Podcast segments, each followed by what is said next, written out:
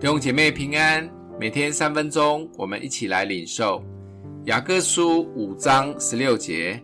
所以你们要彼此认罪，互相代求，使你们可以得医治。一人祈祷所发的力量是大有功效的。雅各书最后一章也聊了好几个重点。一开头好像开始在数落有钱人，其实不是雅各仇富。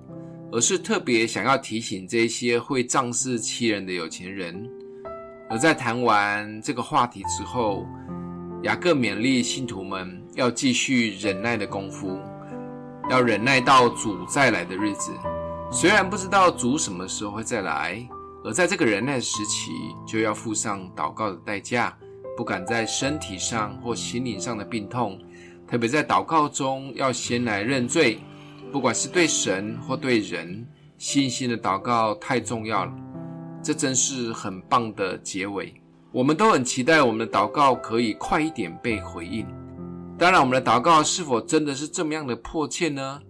我们真的愿意常常付上祷告的代价吗？还只是礼貌性的照三餐祷告？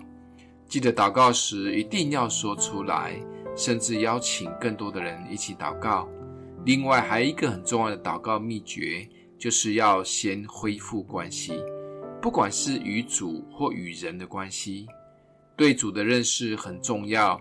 这就是为什么我们需要来教会或常常靠近主，为的是与主有美好的关系，以至于我们的祷告没有阻碍。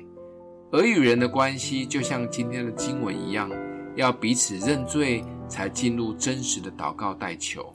而这是从心里面发出的祷告，是能行在神心意中的人的祷告，是大有功效的。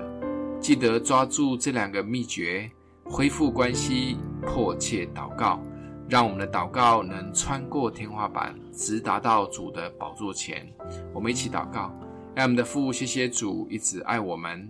我们承认我们的祷告有时候太少，帮助我们更多的认识你。更多的付上祷告的代价，与你有美好的关系，在忍耐中继续的寻求祷告，奉耶稣基督的名，祝福你哦。